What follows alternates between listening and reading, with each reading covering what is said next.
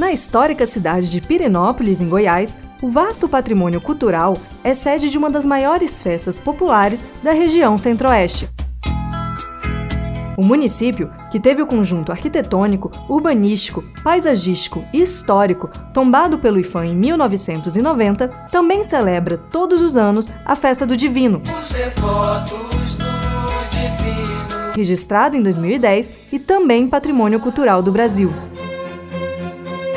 Nesta semana, em referência ao Dia Nacional do Patrimônio Histórico, que é celebrado em 17 de agosto, a Rádio CNM mostra exemplos de lugares que têm a missão de preservar a história e a cultura nacional, na série Meu Município, Meu Patrimônio.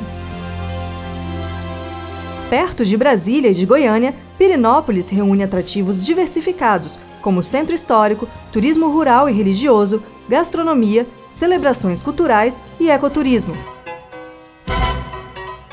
Para manter tudo isso disponível aos turistas e também oferecer serviços à população, o secretário municipal de Cultura, Esporte, Lazer e Juventude, Carlos Alberto do Rego, conta que é preciso trabalhar na preservação da cidade. O patrimônio histórico, toda a parte cênica da cidade, ela é muito importante para o turismo e as pessoas têm consciência disso. E as pessoas nascidas e que moram há muito tempo na cidade, elas têm consciência da importância da preservação.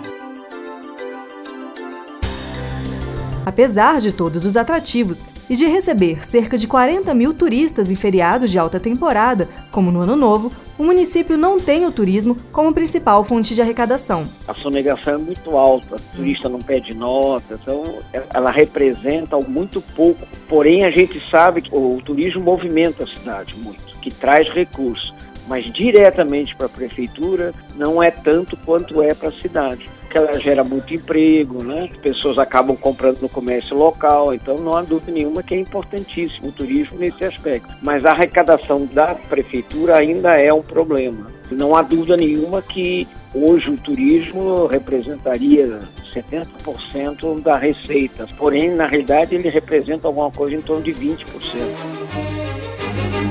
A CNM alerta que, para evitar a sonegação, que prejudica a arrecadação do município, é preciso investir em tecnologias que melhorem a eficiência do controle da administração municipal, como a nota fiscal de serviço eletrônica. Para saber mais sobre finanças e também sobre patrimônio cultural, acesse a aba Biblioteca no portal da CNM. Amanda Martimon, para a Rádio CNM.